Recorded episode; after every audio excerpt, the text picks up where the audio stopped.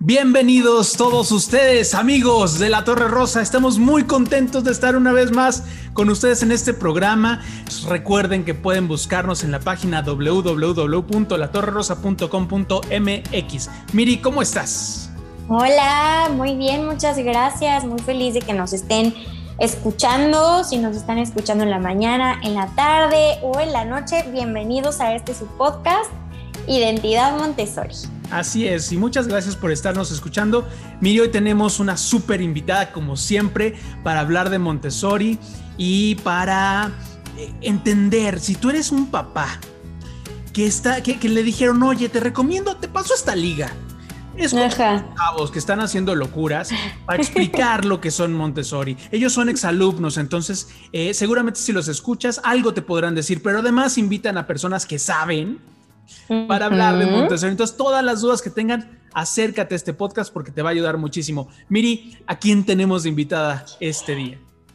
Pues el día de hoy tenemos invitada a Gaby Trejo. Hola Gaby, bienvenida, ¿cómo estás?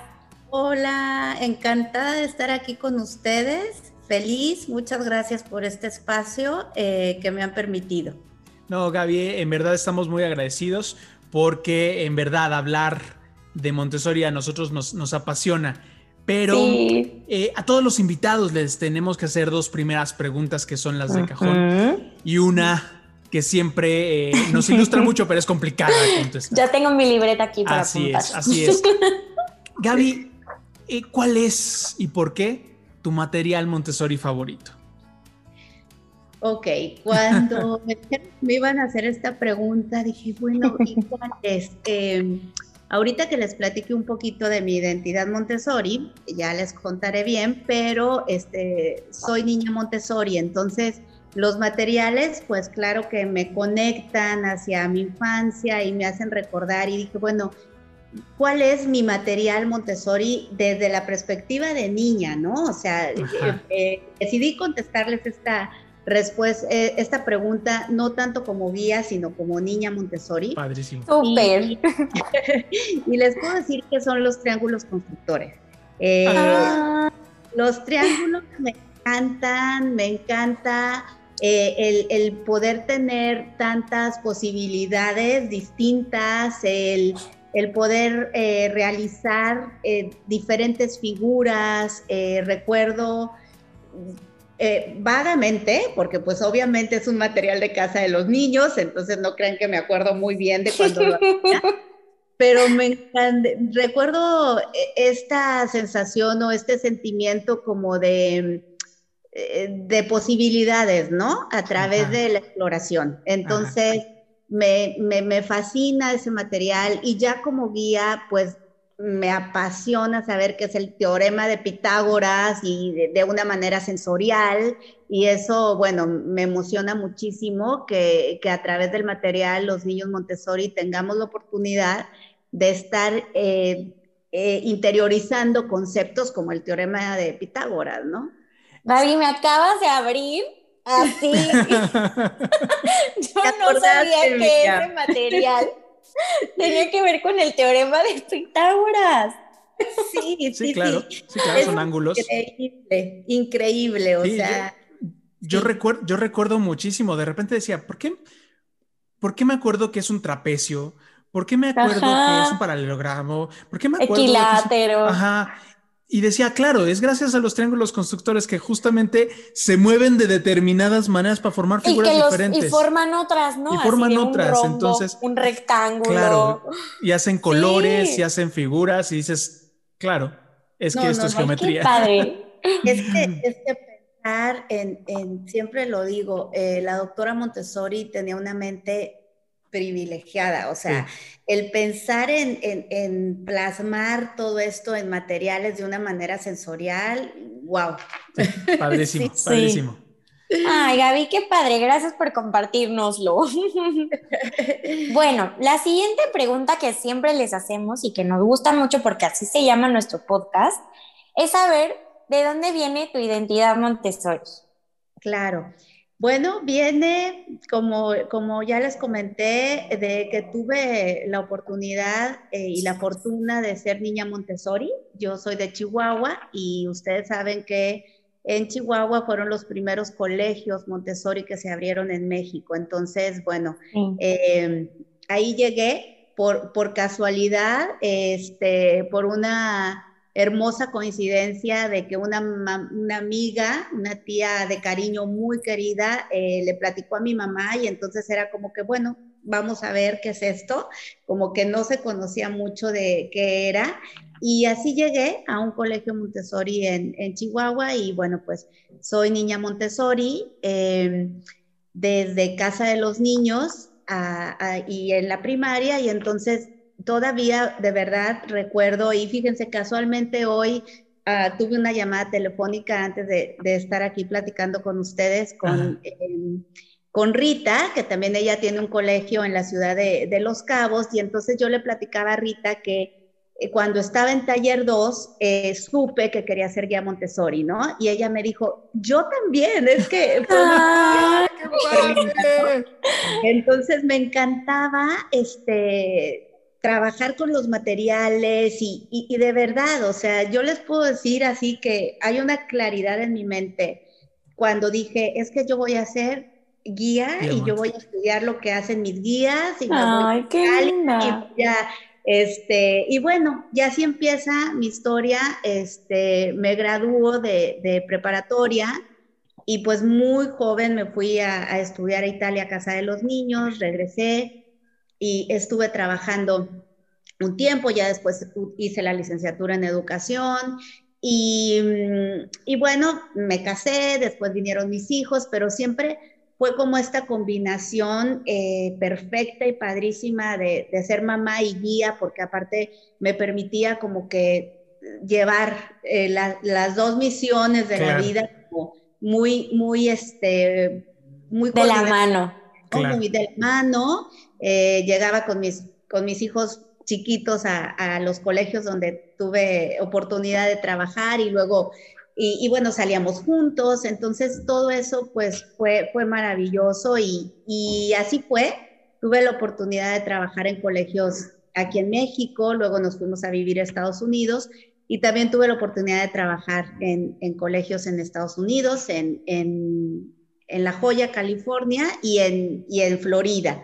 Y entonces como que el también trabajar en diferentes colegios me, me ayudó muchísimo, me, me, abrió el panorama en, en, en, muchos sentidos. Y, y, bueno, después llegamos a vivir a la ciudad de Monterrey, mi esposo, mis hijos y yo, y también ahí estuve trabajando en un, en un colegio algunos años, después hice el curso de comunidad infantil y después de hacer el curso de comunidad infantil fue cuando dije, bueno, es que creo que hacen más falta espacios eh, Montessori para... Me toca poner. Sí, sí. Montana. Y bueno, fue cuando se abrió Lantana. Lantana abrió sus puertas en el 2016 y ahí estamos. Padrísimo. Ay, qué padre. Padrísimo. Dijiste, dijiste algo que a mí se me hace la base de lo que queremos platicar contigo hoy. Ajá. Al final hay una, hay una aplicación en la vida ¿no? O sea, hay Montessori, la vida es algo pues que no se puede separar. Muchos papás no entienden un poquito cuál es esta dinámica. Eh, de repente piensan que van a encontrar en una escuela Montessori lo mismo que encuentran en una escuela, por ejemplo, de prestigio, en la que está más cerca de su casa, etcétera, ¿no?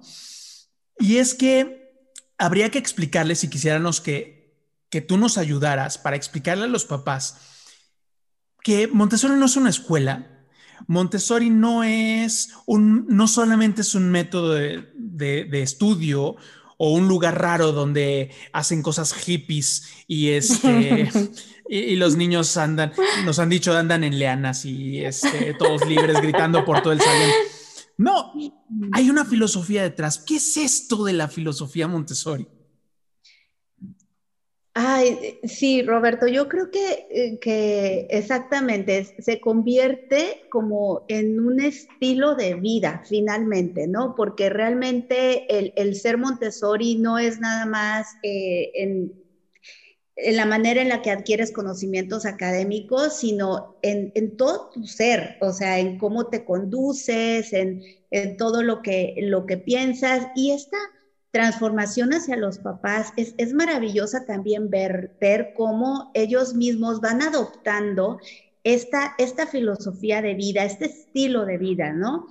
Y, y, a mí me encanta, me encanta acompañar a los papás y me encanta, eh, para mí el papá que busca eh, la filosofía Montessori o algún método de educación alternativa, para mí de entrada ya es un papá que está pensando más allá, o sea, que está ya no conformándose con lo que hay y con lo que a lo mejor fue el colegio del abuelo y luego del papá, sino que está como ya más en conciencia de, buscar una alternativa distinta, más centrada en el ser humano, ¿no? Entonces, para mí de entrada, cuando, cuando papás llegan a la Lantana y que, y que no conocen Montessori, pero que tienen como esta intención de hacer las cosas distintas a como las hicieron con ellos, eh, pues es un, es un inicio maravilloso, ¿no? Y, bueno, empieza el viaje y, y, vas viendo cómo se van transformando y cómo van adoptando, este, pues, la filosofía Montessori a sus vidas, a su día a día, ¿no? Y, y tienes mucha razón porque a veces es como entran diciendo, bueno, pues es que, ¿qué es esto? Eh, ¿cómo, ¿Y cómo, cómo, los niños van a elegir eh, con qué trabajar? Y, bueno, poco a poquito lo van entendiendo y se van enamorando. Claro. Sí, ahí, ahí yo siempre digo de, una vez que pruebas Montessori, ya no hay salida ya. Así es. ¿Verdad? Así Oye, Gaby, y por ejemplo, ¿qué necesitarían los papás que no son Montessori para poder vivir esta filosofía? Como, ¿qué, qué, qué sería necesario que ellos tuvieran para que dijeran, ya estoy viviendo la filosofía? Ay, mira, yo creo que de entrada una, una apertura a querer conocer eh, y, y, creo que el seguir al niño, tanto del punto de vista de guía como de papá, para mí hay, hay, hay dos conceptos fundamentales. El primero es el conocimiento, como entender en qué etapa de desarrollo se encuentra eh, mi hijo, cuáles son sus características, cuáles son sus necesidades de la edad, cuáles son em, estas, eh, eh, estas actividades que van a responder a una necesidad interna, o sea, ¿en qué etapa de desarrollo se encuentra mi hijo y qué necesita ahorita, no? Entonces, el eh, primer concepto a través del, del conocimiento, conocer y, tener un conocimiento pues científico desde el punto de vista tanto pedagógico como psicológico, que, en, que se encuentra ese ser de siete años, de, tres años, qué es lo que necesita mi, mi, mi hijo para poder, o mi hija, para poder desarrollarse mejor, ¿no? Y la otra es, es la observación. O sea, creo que todo el adulto que quiere acompañar a, al niño, a la niña en su desarrollo, requiere de una observación y otra vez de una observación científica, de una observación basada en el conocimiento y, y, y, observar al niño y seguirlo y, creo que con esto, con esta apertura y con esta decisión de poder ofrecer a, mi hijo un entorno, un ambiente preparado, como lo llamamos en Montessori, o sea, todo su entorno que, que responda a, estas necesidades de desarrollo, creo que, que, por ahí pues ya estamos de gane, ¿no? Nos, no, no, nos dices una parte que creo que es medular en este aspecto, porque lo que queremos hacer es que los papás participen dentro de Montessori, ¿no? O sea, son parte, cuando lo hemos dicho aquí muchas veces, cuando inscribes a tu hijo en Montessori, estás inscribiendo a toda la familia porque toda la familia se ve tocada por la filosofía. Claro. me imagino que muchos de los papás de repente dicen, no, está padrísimo. Mm, la experiencia en muchos lados es, yo los meto a la escuela de 8, 7 a las 2 de la tarde, que hagan su labor de educarlo y yo no tengo que por qué continuar. Yo, yo, mi casa no es una extensión del ambiente, si es que entendíamos el concepto de ambiente preparado, ¿no? Pero, ¿cómo decirle al papá? Lo, lo, primero que tienes que aprender es a observar y sobre todo en, la, en, la, en las edades donde tú eres especialista. ¿Cómo observar a, a los pequeñitos? ¿Cómo observar a esta primera a esta primera edad donde, por ejemplo, vida práctica es decisiva para lo que va a pasar en el futuro? Claro, eh, definitivamente creo que em, aquí como colegio tú tienes que ser como muy claro desde el principio y, ahorita tú lo comentabas, hay colegios en donde, ok, reciben al niño, sale, sale y, y listo, ¿no? Pero realmente creo que Montessori va mucho más allá. En Montessori lo que tratamos de hacer pues es comunidad. Y para poder ser comunidad, los papás necesitan involucrarse otra vez a través del conocimiento. Y entonces tú como colegio tienes que ofrecer estas oportunidades de, entonces, eh, yo siempre pienso que mi, responsabilidad como, como, directora es como cuidar el entorno de los adultos para que los adultos estén bien y entonces los niños estén bien. Y, y este entorno pues es el de guías, es el de papás. Entonces como colegio pues tú siempre ofrecer estas oportunidades eh, eh, con pláticas, eh, con de alguna manera cursos para los papás y poco a poco que vayan conociendo de la filosofía y se vayan involucrando. Creo que también la observación cuando los papás van al, van al colegio y, observan lo que sus hijos son capaces de hacer y entonces es como... Wow, ¿no? Este, hablando de los pequeñitos, el, el, el que vean a, un, a sus hijos de alguna manera con este orden que caracteriza un ambiente Montessori, el tomar el material, el volverlo a dejar, o el que si se cae algo, el niño o la niña pequeña corren por la escoba y el recogedor, y entonces los papás es como, ¿y esto por qué en mi casa no lo hace, no? O sea, sí. esta sorpresa de que aquí es un niño y allá es otro. Entonces, bueno, es porque aquí el ambiente está preparado y tú también puedes preparar ese ambiente, ¿no? Entonces, a través de experiencias con el colegio, a través de acercamientos, a través de, pláticas otra vez, este, es como poco a poquito los papás van involucrándose en esto y van haciendo eh, la filosofía también en su día a día, la filosofía Montessori parte de su vida, ¿no?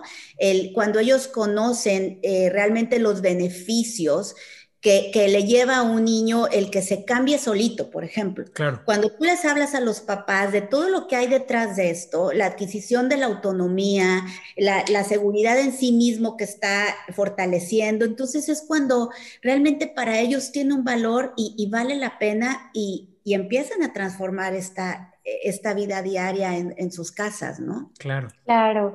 Oye, Gaby, me encanta esta parte que dices que casi no se escucha, cuidar el ambiente de los adultos, ¿no?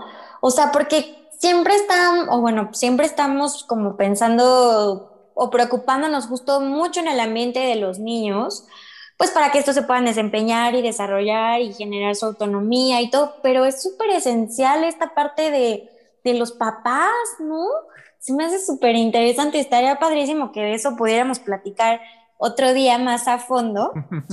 Pero mi siguiente va igual con respecto a esta parte de la autonomía. ¿Por qué es importante que los niños aprendan a desarrollar esta parte de autonomía y cómo se puede ayudar a los papás a que la terminen de entender. Claro.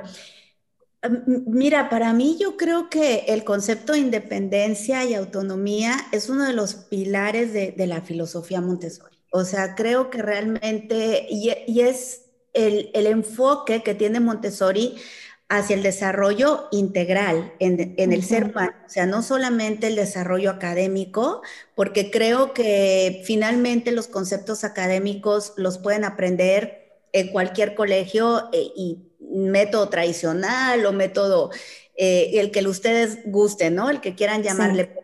Realmente, ya, está en internet, se pueden... sí. Exacto. Te metes en internet, tienes academia en todos lados.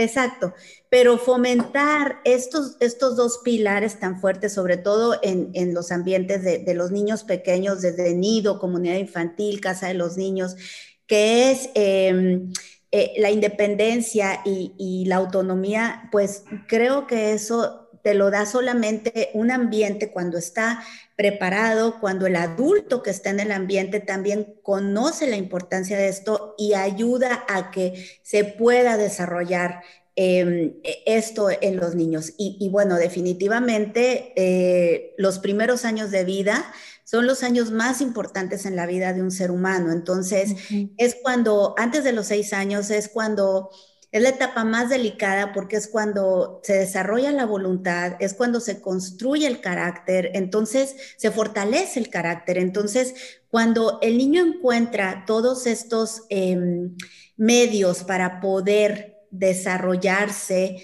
para poder eh, potencializar todas estas eh, de otra vez potencialidades internas que tiene y entonces puede desarrollarlas, eh, es una maravilla que esto va a ser el fundamento para su vida adulta y para todo lo que viene después, ¿no? Entonces, em, ¿cómo, ¿cómo hacer que los papás lo entiendan, Miriam? Creo que otra vez, poco a poquito, lo van viendo, lo van valorando y se van maquillando de esto y entonces por lo mismo, pues obviamente ellos... Em, quieren potencializarlo, ¿no? Entonces están viendo que en, el colegio los niños se desarrollan de una manera autónoma, que toman decisiones, claro, a su nivel, dependiendo de su edad, y se dan cuenta de la importancia. Y entonces es cuando también lo, empiezan a reproducir eh, en casa. y creo que otra vez, a través de de pláticas con los papás, creo que es muy, muy importante. Eh, muchos colegios le llaman escuela para padres, otros colegios. Cada colegio tiene su programa. Nosotros en Lantana es Café Lantana, en donde... ¡Ay, qué padre! Porque aparte todos los adultos nos gusta el café. Exacto. bueno, la mayoría. De eso se trata y, aproximadamente cada dos meses, cada mes, ahora con, todo esto que, acabamos o estamos todavía viviendo de, la pandemia, ha cambiado un poquito este concepto, pero eh, al contrario, nos ha acercado mucho más, aunque sea virtualmente, eh, porque eh, fue una gran oportunidad para los colegios el poder acercarnos más hacia los padres y llegar a los papás, a, perdón, llegar a los niños a través de los papás. Y, a los papás también fue como el momento de decir, bueno, ¿qué hago, no? Aquí con el santo día. Y entonces, de una manera también fue padrísimo porque entendieron mucho más la filosofía y la metodología para poderla vivir en casa. Sí, sí, claro. Sí, que se, se entrelazara totalmente, ¿no? No, no, y mientras, mientras algunos papás decían, bueno, voy a llevarle el salón o vamos a, acondicionar un cuartito y le voy a poner su pizarrón, su pupitre, no sé, o su sillita con su cuaderno eh, y hasta ahí. O le prendo la televisión para que aprenda de las clases de la televisión. Otros papás dijeron, oye, ambiente preparado, ¿qué es esto? Ah, vamos a hacer del tamaño, ya lo más simple, vamos a hacer del tamaño de las cosas, vamos a ponerle accesible este, todo, todo, toda la casa para que el niño sienta que ese ambiente es suyo, se sienta seguro, tenga luz, este, cosas de las que ya hemos hablado acerca del ambiente preparado. Pero, eh, este, esto, ¿tú, ¿tú, cómo has visto a los papás en relación, los papás de tu escuela? Eh, hay, esta voluntad o, han sido tocados por la filosofía de Montessori o participan de, todos los triunfos de sus hijos, porque yo creo que al final eso es lo que mueve a un papá, ¿no? Ver que su hijo, como decía, se cambia solito, eh, que su hijo, no tanto que se aprendió las tablas de multiplicar o aprendió a leer a los dos años, ¿no? Es que, no es cierto, que no es real, ajá, que no es real. Pero si el niño aprendió a, este, a, recoger lo que tiró, si el niño a ponerse los zapatos, a ponerse los zapatos, a abrocharse, ya, ya hay una conquista muy grande que no es académica, pero sí es humana. Así es, así es. Fíjate que yo eh, me siento súper afortunada porque nuestra comunidad ha, sido maravilloso cómo nos hemos ido acompañando y cómo nos hemos unido, guías, papás, eh, para, para el bien de los niños, ¿no? Y entonces eh, la comunidad lantana respondió de una manera eh, muy, muy, muy linda al principio, que fue cuando, bueno, no sabíamos y, estuvimos, como les digo, por medio de los papás era cuando podíamos llegar a nuestros niños y entonces ellos se interesaron mucho más de conocer la filosofía, como lo dices Roberto, de empezar a vivir más en casa y, y fue como algo muy, muy orgánicamente entender que, que, la vida diaria puede ser, o sea, las actividades que ya se hacen en, en la casa van a desarrollar un sinfín de cosas, eh, lo que es la vida práctica, el involucrar a los niños en, en la hora de la comida, el darle responsabilidades a cada niño dependiendo de su edad y todo lo que se desarrolla a través de esto. Coordinación, concentración, desarrollo de voluntad, eh, pertenencia a, un entorno, o sea, la responsabilidad del niño de saber que si él le da de comer al gato y que si nadie más se lo da, o sea, eh, todos estos conceptos que se pudieron vivir muy en familia, ¿no? Entonces creo que volviendo a tu pregunta, Roberto, este, nos ha ayudado mucho para, para, para, unirnos más comunidad, como comunidad, para crecer, para que los papás entiendan más el concepto de, la filosofía y de la metodología Montessori y para que se valore mucho más. Porque si de algo estoy segura es que eh, filosofías como Montessori, creo que después de la pandemia se fortalecieron mucho más. Sí muchísimo, porque creo que si algo viven o aprenden los niños Montessori en un ambiente o en un colegio Montessori, es precisamente este concepto de adaptación y resiliencia que definitivamente es lo que ahorita nos mantiene como comunidad, como humanidad, perdón. Claro. Sí, totalmente. Y ¿Sabes qué? Me encanta esta parte de la autonomía, que la gente que no conoce Montessori, yo, bueno, yo misma que estuve en Montessori, pero ahora que lo alcanzo a ver como desde afuera y que ya soy adulto, lo veo como mágico. O sea, de verdad se me hace increíble que los niños tan chiquitos puedan servirse su vasito con agua, partir su plátano, ponerse los zapatos, colgar su ropita en el perchero, ¿no? Y yo pensaba, pues si ahora que que de verdad, o sea, si todos los papás conocieran Montessori y tienen como este problema de que, híjole, es que tengo que trabajar y no tengo tiempo porque tengo que poner al niño ahí en la computadora, ¿no? Si ellos entendieran este concepto realmente y que si ellos prepararan el ambiente, el niño podría estar perfectamente ahí trabajando solo sin tener que interrumpir a la mamá, al papá, y es más, hasta me atrevería a decir que podrían ayudarles a hacer la comida, ¿no? Así como de, te dejo todo preparado aquí para que nos hagas unos sandwichitos y en mi descanso comemos. Claro, Ajá, feliz de la vida porque a los niños les encanta la vida práctica y que al final es algo súper padre que cuando eres grande te das cuenta y que dices, esto me ayudó Montessori, por ejemplo, un amigo en la oficina se le, no sé, se le rompió la camisa, ¿no? Y dice, es que no sé coser. Y casi todos, nadie sabía coser. Y yo, ¿cómo nadie sabe coser? O sea, somos adultos. Pues es que a mí nadie me enseñó. Y yo, ¿cómo crees? A mí me enseñaron en la escuela desde que tenía cinco años. y ese tipo de cosas tan básicas que uno tiene que aprender y que, pues quieras o no, están dentro de la vida, ¿no? Que hace poco platicábamos con Lili Dorbecker y decía, los invito a que lleven a sus hijos a la vida. Pues sí, porque están metiendo a los niños realmente a vivir experiencias de vida, ¿no? Y no nada más estar ahí sentados, aburridos, aprendiendo cosas que se aprenden de memoria y al otro día ya se les olvidaron. Claro, sí, fíjense, mis hijos estuvieron en Montessori pues desde su día uno de colegio, ¿no? Desde pequeñitos hasta, hasta prepa. Y, y me platica mi hija, me dice, mamá, es que eh, eh, ya en prepa, cuando platicaba con, con, con amigas que venían de otros colegios, decían, ay, qué raros ustedes los Montessori que lavaban sus platos, o sea, que, raro, ¿no? Pero el, el, saber que este concepto, por ejemplo, de, de, de, comunidad, de transformar tu ambiente a través de, de tus manos desde pequeñitos, este poder que tenemos de transformar el ambiente y que además podamos servir a, nuestra comunidad es maravilloso, ¿no? Sí, totalmente. Yo, yo creo que va construyendo esta, esto que habíamos hablado, que en verdad, en algún momento te vamos a comprometer para hablarnos eh, solamente de autonomía, porque... Encantada. Porque, porque más, no es algo que, no es algo que se enseña, es, una, es algo que se conquista y creo que Montessori, María Montessori lo tenía muy en la cabeza, ¿no? La conquista del niño de su autonomía.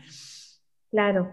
¿Por qué, por qué esta autonomía o, cómo esta autonomía va a hacer que el niño, lo estamos viendo ahorita en niños de 3, 6, no sé, según su etapa de desarrollo, pero el día de mañana va a ser un profesional y al fin lo que el papá tiene en la cabeza cuando el hijo en una escuela es, le daré las herramientas necesarias para que la haga en la vida.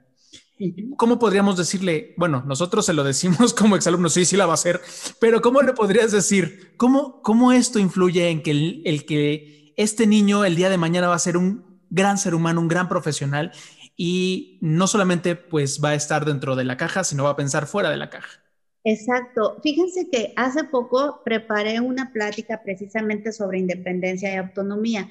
Y, me gustó mucho leer un autor que decía, es que ser independiente es como hacer las cosas, o sea, poder hacer las cosas, ¿no? Como a lo mejor, este, poderme hacer un sándwich, como ahorita decía entonces, ok, pero ser autónomo es tomar la decisión de cuándo hacerme ese sándwich. O sea, el, poder, por, decirlo así, ¿no? Entonces, una cosa es, ok, el niño puede ser independiente, pero ser autónomo es tomar esta decisión y que esta decisión sea la mejor para mí y a través de, de de mi deseo propio, ¿no? Claro, vivimos en, un, en, una sociedad, en un entorno, somos parte.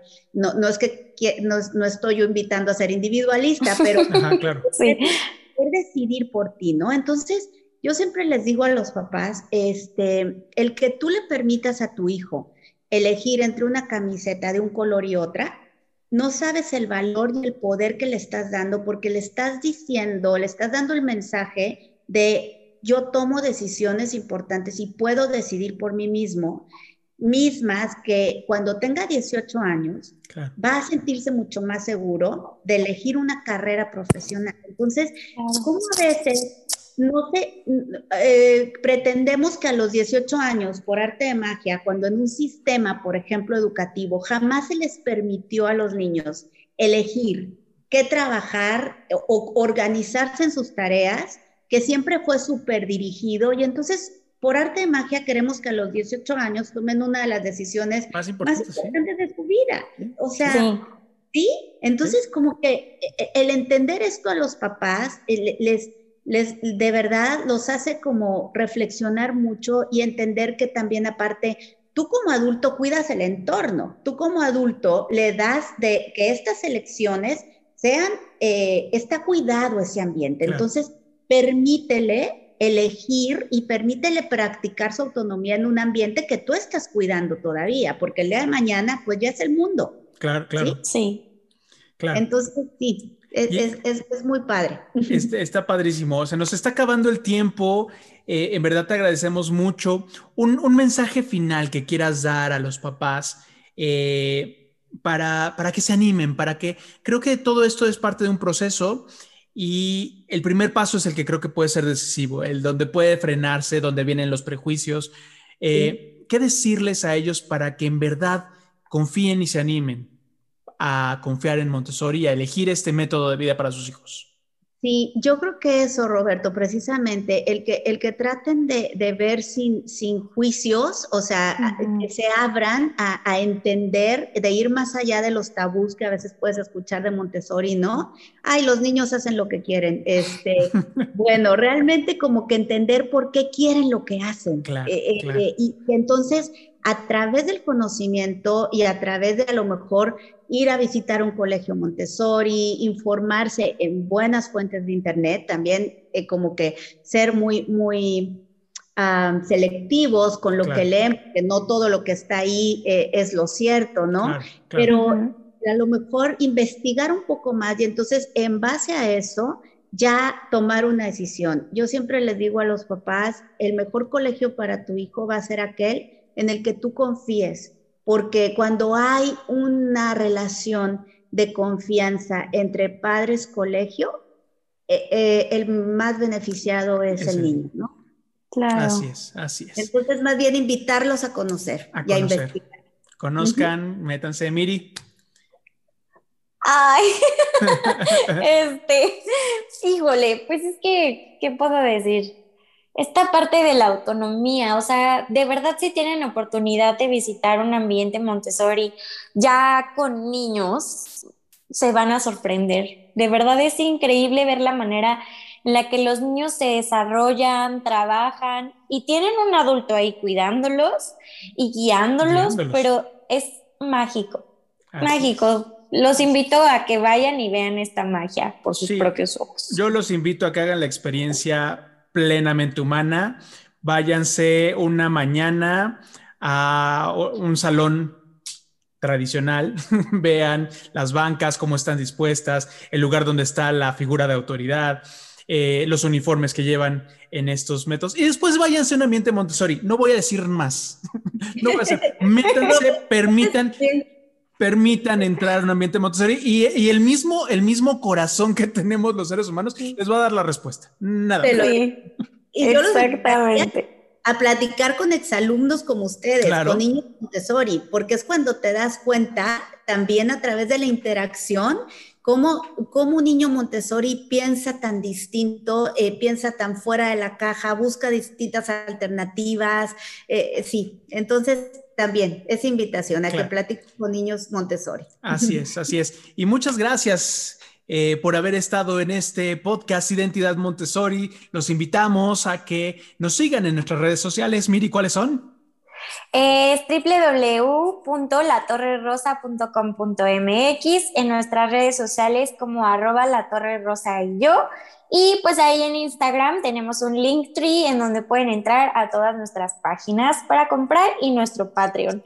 Ah. Pero antes de irnos, me gustaría pedirle a Gaby que nos comparta los datos también para que la gente se pueda acercar a su escuela. Claro, ¿cómo preguntamos? Claro, claro. Nos encuentran también em, en milantana.com, es nuestra página web. También nos pueden seguir en Facebook y en Instagram y ahí pueden encontrar todo sobre nosotros. Nos encontramos en, el municipio de San Pedro Garza García, en Monterrey. Y bueno, eh, muchas gracias Roberto, muchas gracias Miri de haberme invitado. Me encantó platicar con ustedes eh, y bueno, Gracias a toda la comunidad Montessori también en, todo, en todo México. Muchas, muchas gracias, a ti, Gaby. En verdad estamos muy contentos. Gracias a ti que nos escuchaste en este tu podcast Identidad Montessori. Nos vemos en la próxima. Now you can find all our Montessori designs. Ahora puedes encontrar todos nuestros diseños Montessori. In all digital stores all over the world. En todas nuestras tiendas digitales alrededor del mundo. For our friends in Europe, Redbubble. Para nuestros amigos en Europa, Redbubble. Our buddies in North America, Teespring.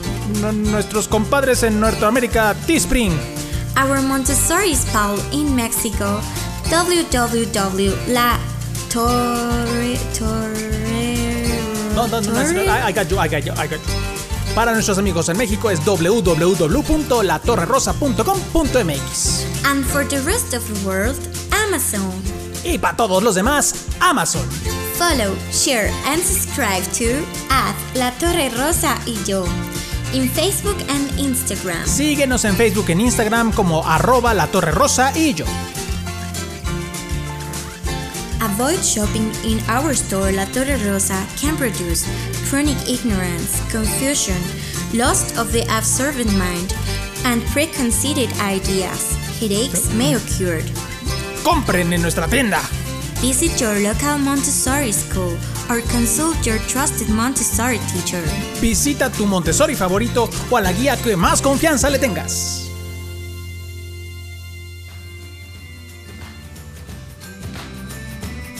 Gracias por escucharnos en este tu podcast Identidad Montessori. Recuerda que puedes enviarnos tus preguntas y sugerencias a través del correo contacto arroba latorrerosa.com.mx o también en nuestras redes sociales de Facebook e Instagram con arroba la torre rosa y yo. Nos escuchamos en la próxima.